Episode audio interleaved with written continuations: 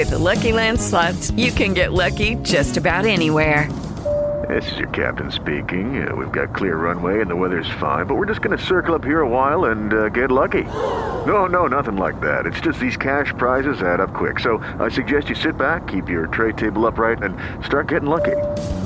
Play for free at LuckyLandSlots.com. Are you feeling lucky? No purchase necessary. Void where prohibited by law. 18 plus terms and conditions apply. See website for details. With Lucky Land slots, you can get lucky just about anywhere. Dearly beloved, we are gathered here today to. Has anyone seen the bride and groom? Sorry, sorry, we're here. We were getting lucky in the limo and we lost track of time. No, Lucky Land Casino, with cash prizes that add up quicker than a guest registry. In that case, I pronounce you lucky. Play for free at LuckyLandSlots.com. Daily bonuses are waiting. No purchase necessary. Void where prohibited by law. 18 plus. Terms and conditions apply. See website for details. Equilibrio entre alma, mente y cuerpo. Bienvenidos a Sanamente, la cita con el bienestar. Dirige Santiago Rojas. Solo hay una persona responsable de la calidad de vida que vives y esa persona eres tú, Jack Canfield. Buenas noches, estamos en Sanamente de Caracol Radio. Como hombre, esta información es fundamental para mí, pero también lo es importante para una mujer, para su pareja, para su padre y también para su hijo con el paso del tiempo. La postdata, decía una vez un paciente en la consulta. ¿Por qué? Porque al final a todos nos toca algo al respecto. La próstata, por supuesto, el órgano masculino es un órgano que tenemos solamente los varones, que sería como la contraparte uterina, que tiene unas funciones dentro del proceso de eyaculación para la fecundidad, pero que se afecta con el paso del tiempo y que es muy importante hacer un diagnóstico adecuado y precoz porque eso nos puede cambiar la posibilidad de que una enfermedad compleja como puede ser el cáncer se vuelva una enfermedad tratable y curable. Por eso el diagnóstico precoz a través de un examen que no nos gusta mucho a los hombres, pero que es ideal que lo hagamos, que es el tacto rectal, y también un examen menos complejo que, aunque no siempre es eficiente, que es el del PSA. Digo no siempre es eficiente, aunque lo es en la gran mayoría de los casos. Pero de eso todo lo vamos a hablar con un especialista en el tema, el doctor Héctor Jaime Pozo Valencia. Él es médico con estudios de maestría en epidemiología y administración en salud para el área de epidemiología y control de infecciones y con un doctorado en salud pública. Ha sido docente universitario en la actualidad, es jefe de oncología médica de países andinos y América Central de Bayer SA. Doctor Héctor Jaime Pozo, buenas noches y gracias por acompañarnos. Buenas noches, doctor Rojas. Muchas gracias por la invitación. Bueno, entonces hablemos un poquito de este tema para empezar a enmarcar lo que es el cáncer de próstata. Bueno, el cáncer de próstata, como todo cáncer, es un es un eh, es un crecimiento anormal, desordenado de las células que de las células que componen las glándulas de la de la próstata, que como muy bien lo dijo en la introducción, son un órgano muy importante para la reproducción masculina. Bien, ¿y qué, qué genera este cáncer? ¿Qué hace que los hombres tengamos este cáncer? Bueno, realmente la, la raíz de esto es el, eh, es el estímulo prolongado eh, por parte de las hormonas masculinas de, las, de los tejidos de la próstata, pero que obviamente están modulados por una serie de factores de riesgo, como son particularmente lo primero la edad. Es un cáncer de, de hombres mayores, usualmente. Cuando dan hombres muy jóvenes, realmente es casi, pues es muy raro, pero además de eso es, es, un, es un poco más, más serio este tipo de cáncer. Parece que tiene que ver mucho también, digamos, algo de la alimentación. Eh, parece que los mm, eh, algunos alimentos pueden pueden aumentar ese riesgo, específicamente eh, las grasas. Eh, la obesidad también está involucrada allí y pues obviamente la historia familiar también es muy muy importante en el desarrollo de este tipo de cáncer. Los hombres que sus padres o sus hermanos o al menos un hermano o, el papá ha tenido cáncer de próstata tiene hasta dos y tres veces más probabilidad de desarrollar este cáncer durante su vida. Es que no nos gusta ese examen a los hombres y perdemos una posibilidad, un diagnóstico precoz, porque el cáncer descubierto y tratado a tiempo es una realidad completamente distinta, es una enfermedad que tiene solución, con el paso del tiempo podría no tenerla. Vamos a hablar de eso con Héctor Jaime Pozo, médico con estudios en epidemiología. Seguimos aquí en Sanamente de Caracol Radio síganos escuchando por salud. Ya regresamos a Sanamente. Bienestar en Caracol Radio. Seguimos en Sanamente. Seguimos en Sanamente de Caracol Radio, Héctor Jaime Pozo Valencia. Ya estamos cerca la época de Navidad, empieza esta semana las novenas. Empezamos a cambiar ese clima, pero también es importante pensar en nuestra salud y como hombres tenemos que pensar en que hay una enfermedad que nos puede tocar. Es una enfermedad que si bien tiene una posibilidad de generarse más fácilmente en una historia heredofamiliar, me explico, si el padre, el abuelo o los hermanos, porque es una enfermedad exclusiva del género masculino, Incluso es importante decirlo de una manera directa que no es la única causa la, la familiar, o sea que también el estilo de vida influye, por eso una comida alta en grasas de mala calidad, también con el paso del tiempo, porque es una enfermedad que se va aumentando con la frecuencia con el paso de los años y el sobrepeso y la obesidad. También se habla de bueno, la falta de ejercicio, sedentarismo, mal sueño, se van sumando muchísimas cosas más. Pero pasemos un poquitico a lo que tal vez más importancia tenemos que hacer. ¿Cómo sería esa posibilidad de darnos cuenta que tenemos un cáncer de próstata? Empecemos por los síntomas. Bueno, muchas gracias. Realmente el, el cáncer de próstata durante la mayor parte de su desarrollo es asintomático y eso pues obviamente hace necesario que cuando nos sintamos bien o creemos que estamos sanos empezar a hacernos las pruebas de detección eh, temprana de esta enfermedad. Ojalá a partir de los 50 años, pero si se tiene factores de riesgo antes de los antes de los 50, ojalá después de los 45. Ahora, cuando ya se presentan síntomas, eh, muchos de esos síntomas o signos se confunden con otro tipo de enfermedades como son la hiperplasia prostática benigna o, comúnmente llamado agrandamiento de la próstata. Esos son básicamente tienen que ver particularmente que no se distinguen o no o es indistinguible particularmente esos síntomas del cáncer de próstata como son dificultad en orinar, eh, dolor al orinar, dolor con las relaciones sexuales muchas veces, la sensación de quedar todavía con ganas de orinar una vez se ha, ido, se ha ido al baño y hay otros serie de síntomas que ya son digamos que empiezan a, por lo menos a, indicar enfermedad mucho más seria como son dolor lumbar, dolor en los huesos, fatiga eh, y cansancio particularmente, pero el dolor, el dolor en los, y, esto pues obviamente puede ser indicativo incluso de que ya la enfermedad ha avanzado hacia las metástasis. Recordemos brevemente simplemente que la primer sitio de metástasis del, cáncer de próstata son los huesos y es ahí donde particularmente muchos muchas veces se descubren este tipo de enfermedad. No sé si tenga la estadística, pero ¿qué tan frecuente encontramos el cáncer en estadios tempranos? Me explico que la persona se haga un chequeo desde el punto de vista de tamizaje o desde el punto de vista de un chequeo anual preventivo o de diagnóstico precoz eh, frente a lo que se encuentra generalmente que ya el paciente está con sangrado al orinar, con el dolor pélvico por metástasis, con pérdida de peso o alteraciones de diferente tipo. Pues hasta un 70% se pueden diagnosticar en estados tempranos para los cuales, como muy bien también lo digo en la introducción, es casi que casi que curable, por decirlo así. Si algún porcentaje de estos va a tocar seguirlos durante un tiempo y, seguramente van a algunos de ellos van a progresar, pero la gran mayoría, la gran gran mayoría de estos pacientes, de estas personas que se les detecta tempranamente la enfermedad, usualmente son curables, alrededor de un 70%.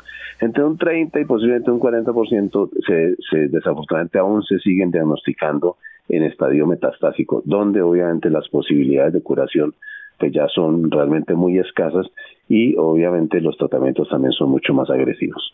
Entonces los tratamientos más agresivos requieren obviamente más gasto desde el punto de vista del sistema, más complejidad desde el punto de vista del paciente, menos posibilidad de curación, más dificultades. ¿Qué tanto influye precisamente eh, en la vida sexual el, el cáncer de próstata? ¿Qué tanta relación tiene tener mayor vida sexual o menor vida sexual y qué tanto afecta a los tratamientos la vida sexual, que es la pregunta constante de los pacientes. Los datos de alrededor de eso no son realmente inconsistentes, pero algunos estudios han encontrado que personas que tienen más frecuencia de eyaculación, o sea, es decir, más, posiblemente más actividad sexual durante, durante su vida, van a tener menos probabilidad de cáncer de próstata pero obviamente, digamos, ese tipo, este tipo de información aún o este tipo de hallazgos aún están siendo confirmados por otros estudios, pero parece indicar que a mayor actividad sexual pareciera, pareciera que hay una especie de protección frente a cáncer de próstata. Así como podríamos decir que los músculos que se usan, en este caso, pues la próstata que se activa, porque para la eyaculación, ¿qué, cambios? Precisamente vayamos al otro lado. Cuando un paciente tiene un tratamiento de cáncer de próstata, ¿qué tanto afecta las funciones donde está involucrada la próstata, en este caso la eyaculación? ¿Qué puede afectar la fertilidad en caso de que sea joven? ¿Y qué puede afectar también la parte de la orina, la incontinencia urinaria? Cuéntenos un poco al respecto. Realmente, realmente, eh, cuando hay un cáncer de próstata temprano, usualmente la, el tratamiento, eh, digamos, de elección, aunque también puede ser radioterapia, es la cirugía. La cirugía posiblemente es el tratamiento más comúnmente usado de primera, más comúnmente usado de primera entrada en este tipo de pacientes. A, pesar de que hemos tenido muy buenos avances en técnica quirúrgica y incluso en cirugía robótica, aún un pequeño porcentaje de ellos de los pacientes pueden o podrían quedar con algo de impotencia y pues digamos que la, incontinencia cada vez es mucho, mucho, mucho menos frecuente en este tipo de pacientes. O sea que siempre hay un riesgo mínimo, pero lo hay. Y lo otro es que de una vez sale la próstata, obviamente la posibilidad de producir, eh, digamos en general, el líquido, el líquido prostático, que es el que transporta los espermatozoides, los espermatozoides y le da esa viabilidad a los espermatozoides, pues obviamente van a tener no solamente eyaculaciones secas, sí, o sea que ya no van a tener esa cantidad de semen, y lo otro es que el líquido prostático es el que más contribuye a la constitución del semen. Lo primero es que van a tener eh, eyaculaciones, digamos, eh, secas, y segundo es que la fertilidad obviamente se disminuye o es casi, es casi nula en este tipo de pacientes que han sido operados para un cáncer de próstata. Entonces hay un hecho importante que quiero resaltar. Un paciente con un diagnóstico temprano, cogido a tiempo, puede requerir un tratamiento que va a ser menos agresivo, menos invasivo. Tenemos el Da Vinci, la cirugía robótica, tenemos tratamientos de mínima agresividad y la vida sexual se puede mantener. Es un hecho muy importante que muchos personas les da miedo el tacto rectal y el examen de próstata y la cirugía y todo porque van a perder virilidad, pero estamos viendo que sería lo contrario si se diagnosticara a tiempo, si hiciera la mayoría de los casos. El segundo problema que tal vez puede llegar a ser incluso más molesto para los pacientes es la incontinencia urinaria, que como bien nos está diciendo, y esa es la idea de hacer ese énfasis de que un diagnóstico a tiempo, con un tratamiento a tiempo, va a correr muchos menos riesgos de estos dos problemas, la disfunción eréctil, impotencia como se dice popularmente, y la incontinencia, que es la salida de orina sin control, que son dos problemas fundamentales. Hablemos del el examen del PSA antes de ir a hacer énfasis en el tacto rectal. Bueno, el, el PSA o el antígeno prostático específico junto con el tacto rectal son las pruebas más importantes para detección temprana del cáncer de próstata.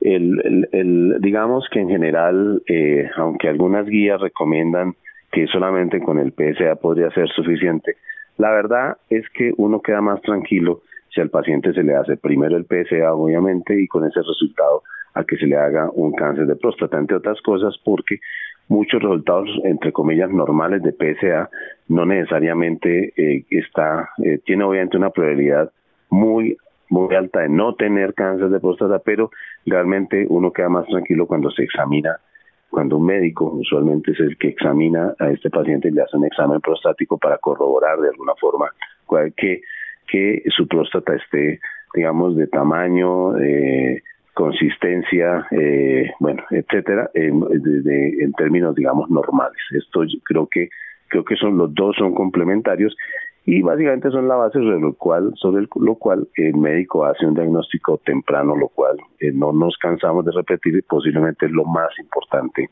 en este aspecto. Si es lo que queremos hacer énfasis, obviamente hay aspectos que no podemos controlar, como la edad, hay aspectos que no podemos controlar, como la herencia, otros podemos controlar es el estilo de alimentación que tengamos, el ejercicio físico y el bajar el sobrepeso y la obesidad. Pero independientemente de eso también podemos controlar algo más importante que es un diagnóstico precoz. Vamos a seguir en un momento nuevamente con el doctor Héctor Jaime Pozo aquí en Sanamente de Caracol Radio. Síganos escuchando por salud. Ya regresamos a Sanamente. Bienestar en Caracol Radio. Seguimos en Sanamente. Seguimos en Sanamente de Caracol Radio. Héctor Jaime Pozo Valencia es nuestro invitado de hoy. Él es médico, con estudios de maestría en epidemiología y administración en salud para el área de epidemiología y control de infecciones y tiene un doctorado en salud pública. Ha sido docente universitario y en la actualidad es jefe de oncología médica para países andinos y América Central de aquí de la, de la multinacional Bayer.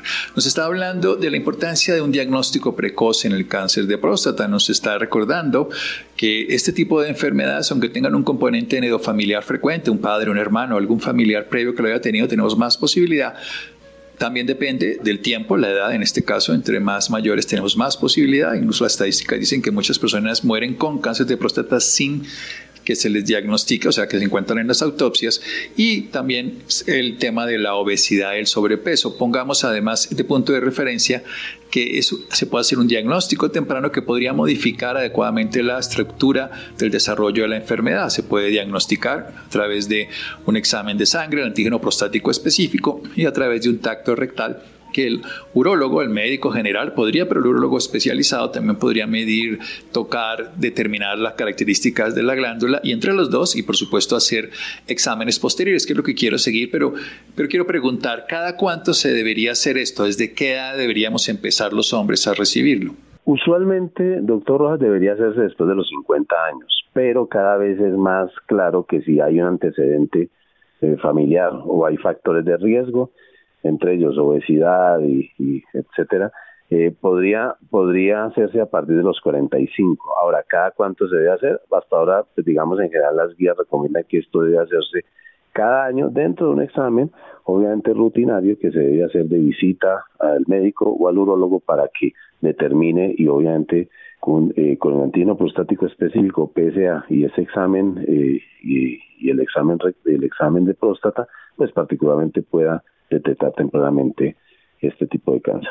Esto es muy importante entonces. Tenemos de los pocos, de las cosas que uno en medicina siempre dice a los pacientes, hay pocos exámenes tan específicos que nos puedan diagnosticar tan temprano y tan fácil un cáncer, ¿no? Como es el PSA porque la gran mayoría de cáncer no tienen eh, antígenos, tienen algunos sugestivos como el de colon, como el de páncreas, el de hígado, pero no son específicos. Este es uno específico. De hecho, no solamente sirve como diagnóstico, sino también es un medidor de la evolución de la enfermedad a través de controles sucesivos junto al tacto. ¿A qué más exámenes se pueden hacer cuando el médico dice, bueno, tengo una duda, eh, la próstata la siento de esta manera, el antígeno está alto? ¿Cómo seguiría la evolución para un paciente? Lo usual aquí particularmente es hacer una biopsia, una biopsia de próstata que va a determinar, ese sí, el diagnóstico de cáncer de próstata. Después de esto, seguramente habrá que hacer algunos algunos exámenes de extensión, particularmente para saber si solamente está localizado en próstata o particularmente ya se ha regado o, se ha expandido, se ha extendido a otras partes del cuerpo. Pero en general, digamos, el siguiente paso obligatorio después de un examen anormal del PSA, eh, que de acuerdo a la edad eh, puede ser mayor, o, que después de, de un aumento de, de, dos controles sucesivos eh, de, de PSA, a pesar de que no haya pasado los cuatro, hay un aumento, un doblaje de ese, de ese PSA, pues obviamente es necesario hacer, hacer la biopsia, que como vuelvo y repito, es básicamente el examen que le dice a uno particularmente si hay o no un diagnóstico de cáncer de próstata. ¿Qué pasa cuando uno oye las publicidades y por diferentes medios que se habla de hágase una ecografía prostática? ¿Qué tan válido es eso para no hacerse el tacto, que es lo que las personas muchas veces quieren evitar? Hay, digamos, cada vez hay otros, eh, hay otros métodos, entre ellos ecografía, eh, eh, la resonancia y el TAC que los están usando particularmente como como exámenes de, tamización, de screening.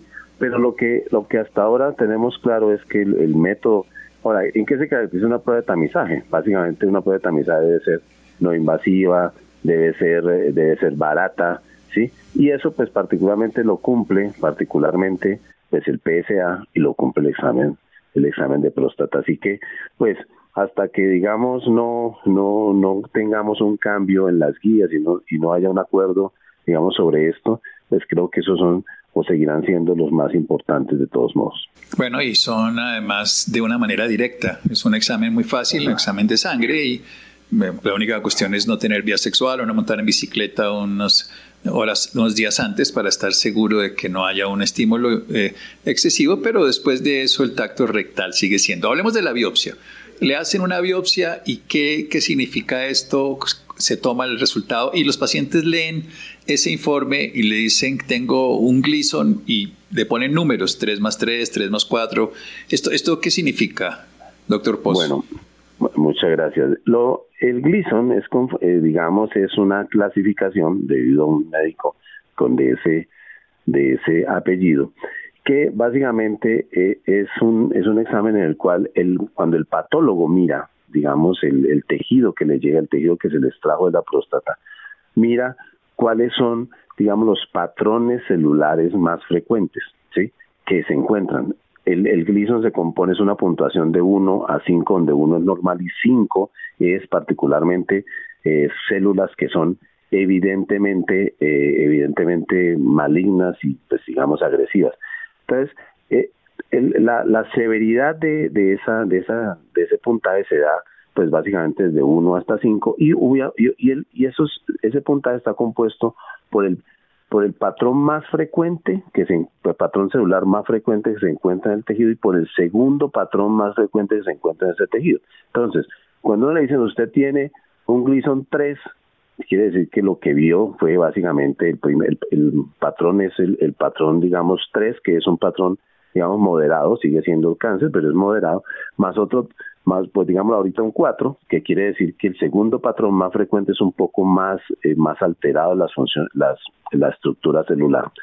Esos dos puntajes se suman y eso da, esos dos que se dan y da un puntaje total que puede ser eh, siete. En ese caso, por ejemplo, cuando el médico habla o cuando el patólogo reporta, encontramos, digamos, en la próstata un Gleason 3 más 3, lo que quiere decir, pues básicamente, y que es un 6 al final, es que seguramente su su riesgo de a pesar de que el PSA es alto y los otros y los otros métodos eh, digamos de detección han sido anormales Hello, it is Ryan and we could all use an extra bright spot in our day, couldn't we? Just to make up for things like sitting in traffic, doing the dishes, counting your steps, you know, all the mundane stuff. That is why I'm such a big fan of Chumba Casino. Chumba Casino has all your favorite social casino style games that you can play for free anytime anywhere with daily bonuses. That should brighten your day a little.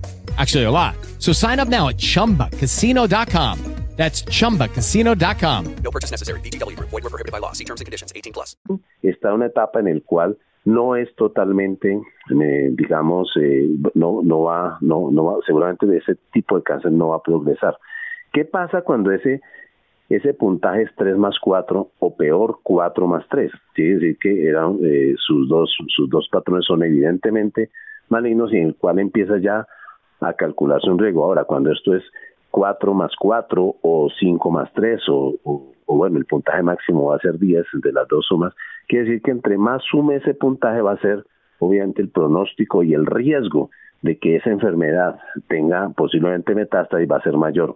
Ahora, el riesgo no solamente en estos casos lo compone, digamos, el puntaje de Gleason, sino que hay otros componentes adicionales. Está particularmente el nivel de PSA y el otro pues va a ser seguramente el Gleason. Ahora, hay posteriormente hay otros exámenes para mirar eh, qué tanta extensión tiene la, la enfermedad y eso es lo que compone otro sistema llamado TNM. Esas tres cosas se unidas van a determinar si un paciente tiene bajo, muy, muy bajo, medio o alto riesgo. Entre más riesgo hay, pues obviamente hay más probabilidades de que el paciente también tenga metástasis y es cuando básicamente pues el, el urólogo o en este caso también el oncólogo básicamente van a hacer más estudios y obviamente van a determinar también no solamente el riesgo de este paciente, sino también, digamos, el tratamiento más, menos agresivo o más agresivo que va a recibir, eh, digamos, la persona con estas características para atacar, digamos, desde el inicio muy bien este tipo de cáncer. Sí, lo que ya los médicos, obviamente, además del Gleason, que es lo del patólogo, está el estadio 1, 2, 2A, 2B, 2C, 3, 3A, 3B, 3C y ya el 4A y 4B, que es cuando está el componente diseminado, no solamente en linfáticos regionales, sino más a distancia, que probablemente sean los huesos, como bien nos decía. Precisamente usted tiene el conocimiento por donde trabaja ya lo que se dedica de los tratamientos oncológicos ya específicos para cuando el cáncer no se queda localizado, porque hemos hablado que probablemente cuando esté local lo ideal es la cirugía y esta cirugía robótica y una cirugía específica, una cirugía que retira la enfermedad, también a veces se hace una radioterapia local. Pero hablemos de esos tratamientos sistémicos, en qué ha avanzado la ciencia, cómo está para esos pacientes que no tienen ese diagnóstico temprano. Bueno, hasta hace 15 años realmente no teníamos muchas, eh, en casos de próstata no se tenían muchos tratamientos cuando la enfermedad ya era sistémica. El primer tratamiento fue la quimioterapia posiblemente y pues obviamente digamos sigue siendo una, una, una parte importante del, tratamiento en cáncer de próstata. Pero han venido emergiendo una serie de, de medicamentos que eh, eh, digamos son los que llamamos los nuevos antihormonales. Digamos aquí que durante muchos años el tratamiento de cáncer de próstata, de hecho, por eso se ganaron un premio Nobel, eh, ha sido básicamente bloquear la producción de andrógenos, es decir, lo que en términos médicos se llama castración. Este ha sido, digamos, como la piedra angular del tratamiento durante muchísimos años, posiblemente hace más de más de medio siglo. Hasta hace menos de, seguramente que menos de 10 años, 12 años posiblemente, eh, empezaron a emerger otra serie de tratamientos, entre los cuales los que llamamos los, la segunda eh, los, nuevos antihormonales. En eso, en los últimos seis años posiblemente o cinco años hemos tenido un avance impresionante y hoy en día, digamos, casi que estamos seguros que con el advenimiento de estos tratamientos en conjunto, posiblemente con otro, con otros eh, anticuerpos monoclonales y algunos otro tipo de medicamentos, seguramente vamos a extender muchísimo más la supervivencia en pacientes incluso ya metastásicos e incluso que ya la enfermedad se ha extendido no solamente, eh, pues digamos, local, sino también regionalmente. Así que, pues eso, y, y obviamente cada vez más nos especializamos más en esto. Hay, ya hay tratamientos. Desafortunadamente el tratamiento antihormonal tiene unos efectos secundarios que no son, eh, digamos, eh, que entre los cuales tiene que ver, por ejemplo, el deterioro cognitivo. Hoy en día tenemos tratamientos, hormonas, que ya no pasan la barrera hematoencefálica o que de alguna forma tienen, han, extendido mucho más la supervivencia también de estos pacientes. Es decir, no solamente tenemos medicamentos que extienden la supervivencia, sino además que preservan la calidad de vida en ellos, lo cual pues obviamente estamos hablando de una persona que la diagnostican hoy en día un cáncer de sus 60, 65 años, va seguramente va a poder vivir 20 o más años con más o menos buena calidad de vida y eso pues digamos es una buena noticia en general. 20 o más años con buena calidad de vida. Fíjese lo que usted está diciendo. Por supuesto, la medicina ha evolucionado y es muy importante devolvernos nuevamente a lo esencial. El diagnóstico precoz, la prevención, un estilo de vida saludable que no nos garantiza, pero que nos, que nos da mejor calidad, pero nos hace también un diagnóstico precoz que nos garantiza un tratamiento menos agresivo y aún en pacientes con enfermedad avanzada, pues puede haber secuelas. Hablemos precisamente hacia dónde se dirige. Usted tiene el conocimiento, nos ha aclarado esa forma que los últimos 20 años hemos cambiado. Tenemos estos antihormonales de última generación que han ido evolucionando, que tienen efectos secundarios pero menores. Pero ¿qué más otras propuestas? ¿Qué más se sabe o hacia dónde más nos dirigimos? Eh, hay terapias dirigidas, por ejemplo, eh, en el caso de los tratamientos eh, de otro tipo de tumores, pero específicamente en el caso de la próstata. Bueno, una buena noticia es que pues digamos hasta hace muy poco solamente cáncer de mama o el cáncer de pulmón particularmente eran medicamentos a los cuales eran, perdón, cánceres o tumores a los cuales teníamos medicamentos dirigidos, lo que llamamos, o fue el nacimiento, lo que llamamos la oncología de precisión. Hoy en día, y hace hasta hace muy pocos hasta hace muy pocos años conocíamos que habían unos eh, unas alteraciones moleculares eh, genéticas perdón que eran los, eh, las alteraciones o las mutaciones de los genes BRCA1 y BRCA2 que se presentaban en un porcentaje menor al 10% de los pacientes con cáncer de próstata. Esto, digamos, ha venido cambiando en los últimos años y cada vez más tenemos, hay una, eh, tenemos más conocimientos que hay más mutaciones en este tipo de cáncer para los cuales para los cuales se están desarrollando mucho más medicamentos. ¿Qué va a pasar en los próximos 20 años, posiblemente o menos? No, no, no podría predecirlo yo en este momento.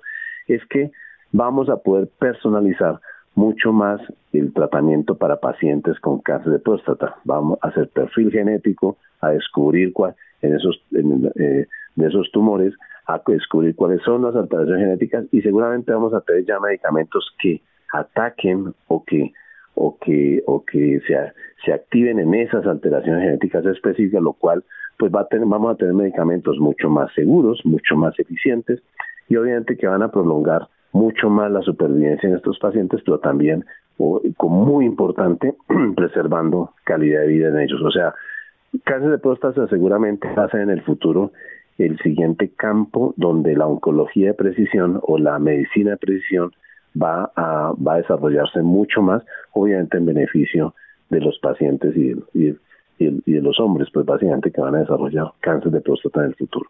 Bien, eso lo quería que lo contara porque obviamente la medicina ha avanzado. Lo importante, devolvámonos al principio, un estilo de vida saludable, avancemos un poco más, un diagnóstico precoz desde los 50 años y en caso de que haya un antecedente familiar o síntomas desde antes, deberíamos estar haciendo el antígeno prostático específico, ir donde el urólogo para que nos haga un tacto rectal, que es un examen sin molestia verdadera.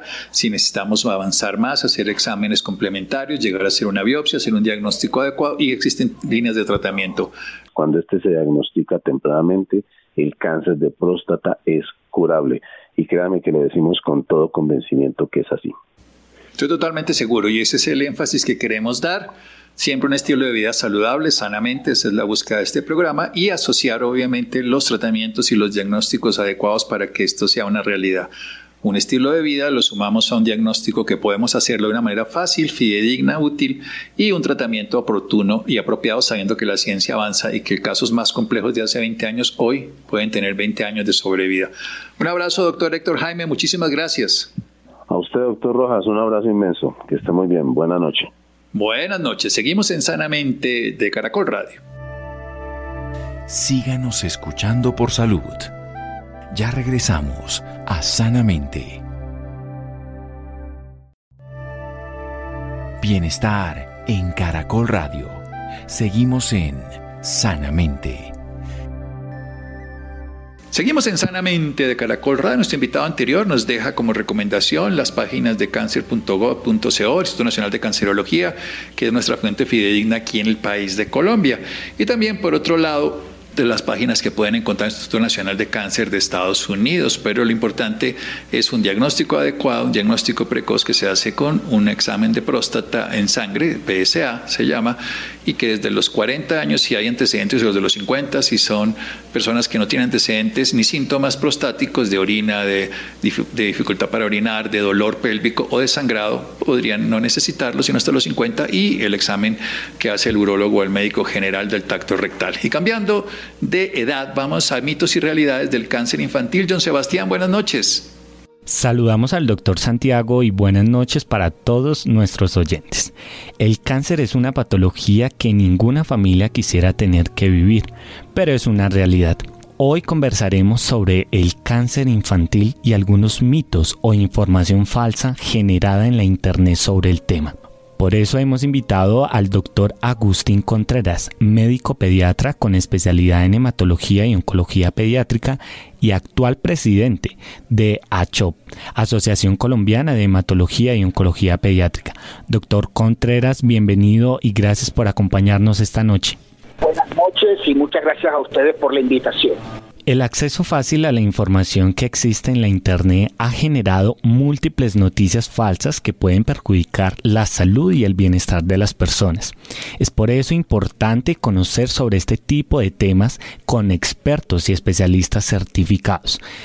Hablemos sobre esos mitos que se han generado alrededor de este tema, doctor, y qué tan importante es hablar de estos temas con un especialista afortunadamente eh, la información cae en Internet, a pesar de que hay muy buena información, también hay información que no es real. Entonces sí es muy importante, sobre todo con temas médicos, eh, tratar de hacer la consulta con el médico especialista, el hematoncólogo pediatra, que es el que tiene un mejor conocimiento de este tipo de enfermedades.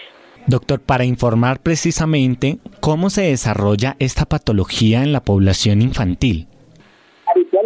El cáncer en forma general eh, se produce porque existe de una manera desordenada una multiplicación de las células. Esas células tienen, cada célula tiene que llevar un periodo de maduración y el organismo empieza a darse un desorden donde se producen de manera rápida y que desafortunadamente termina desencadenando el cáncer. Doctor, hablemos un poco sobre esos síntomas y signos de alerta de esta enfermedad específicamente en la población infantil. Depende de la enfermedad como tal. Eh, por ejemplo, en la leucemia linfoblástica aguda, que es el cáncer más frecuente en niños, que se conoce como el cáncer en la sangre, habitualmente los signos o síntomas que se producen es eh, la palidez, es decir, el paciente se ve más blanquito de lo habitual, también eh, el decaimiento, eh, la fatiga, la fiebre hacen parte de la sintomatología y como los pacientes presentan una disminución de las plaquetas, también tienen una tendencia a sangrados. Eh, también los niños con leucemias eh, presentan eh, muchas veces ojera, pueden presentar también dolor a nivel de los huesos. Eso en el cáncer más frecuente, pero el segundo cáncer más frecuente, que son los tumores en sistema nervioso central, es decir, los, los tumores en la cabeza, la sintomatología que produce este tipo de enfermedad son dolores de cabeza que despierta al niño en la noche. Muchas veces el niño está dormido y se despierta con dolor asociado con vómitos y también muchas veces tiene que ver con eh, empiezan a tener peores calificaciones con respecto a la, a, la, a la parte escolar, un deterioro, digamos, en el rendimiento escolar o pueden estar los niños también más irritables. Y el otro cáncer que también es frecuente son los linfomas, que los pacientes presentan un aumento del tamaño de los ganglios linfáticos. Los ganglios habitualmente no pueden medir más de dos centímetros, ya si miden más de dos centímetros y lleva más de un mes de evolución, es altamente sospechoso que pueda ser un linfoma. Entonces es importante ante cualquier tipo de sintomatología consultar de una manera rápida. Doctor, ¿a qué edades se está presentando esta patología en esta población? Cáncer en general eh, puede aparecer a cualquier edad, eh, desde el el periodo de los lactantes chiquiticos hasta los adolescentes eh, en cualquier momento pueden desencadenar la enfermedad. Ahora, eh, por ejemplo, la leucemia linfoblástica aguda, que es el cáncer más frecuente en niños, eh, habitualmente entre los 4 y 7 años es la edad donde se da una mayor frecuencia de esta enfermedad. Hay una enfermedad que se llama osteosarcoma, que es un tumor en el hueso de los, de los pacientes que habitualmente se produce más en la adolescencia. Doctor, ¿cómo afecta la salud mental padecer de cáncer en esta población infantil? Salud mental es un elemento fundamental, por eso es que cuando se diagnostica este tipo de patologías como es el cáncer infantil se requiere de un equipo interdisciplinario que trabaje y que tenga la experiencia sobre estas enfermedades y entre ese equipo están muchas eh, los psicólogos ayudan al acompañamiento no tanto del paciente que es muy importante pero también de su entorno familiar también de la madre el padre. Muchas veces son niños que tienen hermanos y los y, la atención a los hermanos disminuye porque el niño está enfermo entonces se requiere dar un manejo adecuado y es un pilar fundamental en la atención de estas patologías Doctor, hay una pregunta que nos surge y es, ¿el cáncer infantil puede ser transferido por interacciones humanas? digamos, una de, de las dudas que, eh, y de las inquietudes es el tema de si hay causas genéticas que pueda desencadenar la enfermedad y digamos que la gran mayoría de los pacientes no tienen una causa genética. Eh, la gran mayoría de los pacientes no tienen antecedentes en la familia y aparece la enfermedad pero hay un grupo de pacientes que teniendo algunas alteraciones genéticas, por ejemplo el síndrome de Lifra-Omení, que es un síndrome donde los pacientes pacientes como su familia tienen predisposición a hacer cánceres, los pacientes con síndrome de Down tienen mayor predisposición de hacer leucemias, entonces hay algunos síndromes como tal que sí pueden tener la predisposición genética de tener la enfermedad, pero como vuelvo y repito, la gran mayoría no tiene, no está asociado a una, a una causa genética o hereditaria. Doctor, hablemos del diagnóstico y la importancia de un diagnóstico seguro, adecuado y confiable una muy buena pregunta e importante porque eh, muchas de estas patologías, el cáncer infantil tiene un pronóstico muy bueno. Digamos, la gran mayoría de los pacientes con cáncer infantil se curan de estas enfermedades y por eso el, llevar y el consultar de una manera más rápida va a permitir tener un diagnóstico más temprano y al tener un diagnóstico más temprano eh, son enfermedades que tienen menos diseminación y de una vez eh, comenzamos el tratamiento. ¿Cuál sería ese tratamiento que existe para tratar a estos pacientes y de cierta forma para desmentir esos mitos que hay en la internet? Bueno, es muy importante la atención por un hematoncólogo o un servicio que tenga hematoncología pediátrica precisamente para que el paciente reciba el tratamiento adecuado. Digamos, los especialistas en hematoncología pediátrica nos encargamos de estudiar este tipo de enfermedades y de tener la experiencia del manejo de la misma. Entonces, el tratamiento va a depender de lo de, de lo que de la decisión del hematoncólogo y básicamente consisten en quimioterapia que se pueden recibir tanto por la vena como por la vía oral. Eh, también hay una intratecal que es en el líquido cefalorraquídeo, entonces la quimioterapia como tal eh, es uno de los pilares eh, fundamentales del tratamiento y los tumores sólidos, tanto la parte de la cirugía, que es importante, y también la radioterapia, hace parte de, digamos, de son unos rayos, como cuando se toman una radiografía, los rayos X, pero con unas dosis superiores que permite también controlar algunos de los cánceres que se producen en los niños. Doctor, ¿qué trabajo o iniciativas están desarrollando para la prevención de este tipo de enfermedades y adicional sobre el uso de la Internet para informarse acerca de estos temas tan importantes?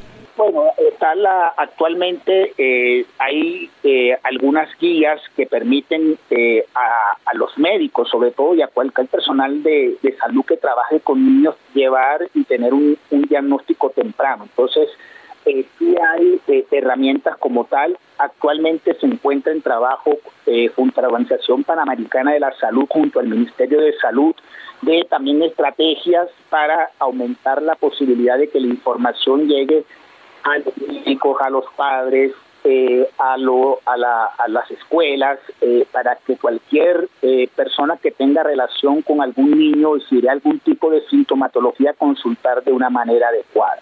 Ahora, con respecto a la consulta, es muy importante entrar a páginas eh, confiables. Digamos, a nivel internacional está la página del, Hospital San Jude de Estados Unidos, donde se, eh, se habla de cáncer infantil. Hay, hay, hay, hay eh, también entidades internacionales de cáncer que son confiables y que la información es buena. Y eh, también en el caso, por ejemplo, de la asociación que yo represento, que es la Asociación Colombiana de Hematología y Oncología Pediátrica, también tenemos un acceso en Internet donde se puede consultar todo este tipo de patología.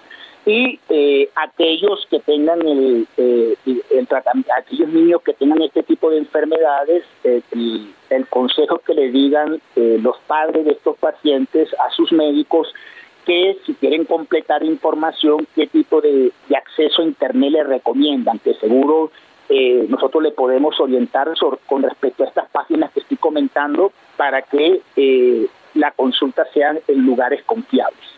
Estuvo con nosotros el doctor Agustín Contreras, médico pediatra con especialidad en hematología y oncología pediátrica, actual presidente de ASHOT, Asociación Colombiana de Hematología y Oncología Pediátrica. Doctor Contreras, muchísimas gracias por estar en Sanamente. No, muchas gracias a ustedes por darle la importancia a este tipo de espacios. Gracias.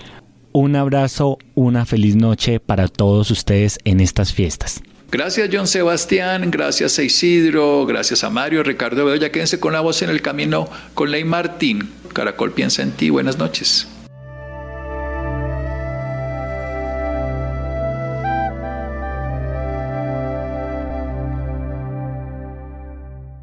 Dale más potencia a tu primavera con The Home Depot. Obtén una potencia similar a la de la gasolina para podar, recortar y soplar con el sistema OnePlus de 18 voltios de Ryobi desde solo 89 dólares. Potencia para podar un tercio de un acre con una carga. Potencia para recortar el césped que dura hasta dos horas. Y fuerza de soplado de 110 millas por hora. Todo con una batería intercambiable. Llévate el sistema inalámbrico OnePlus de 18 voltios de Ryobi. Solo en The Home Depot. Haces más. Logras más.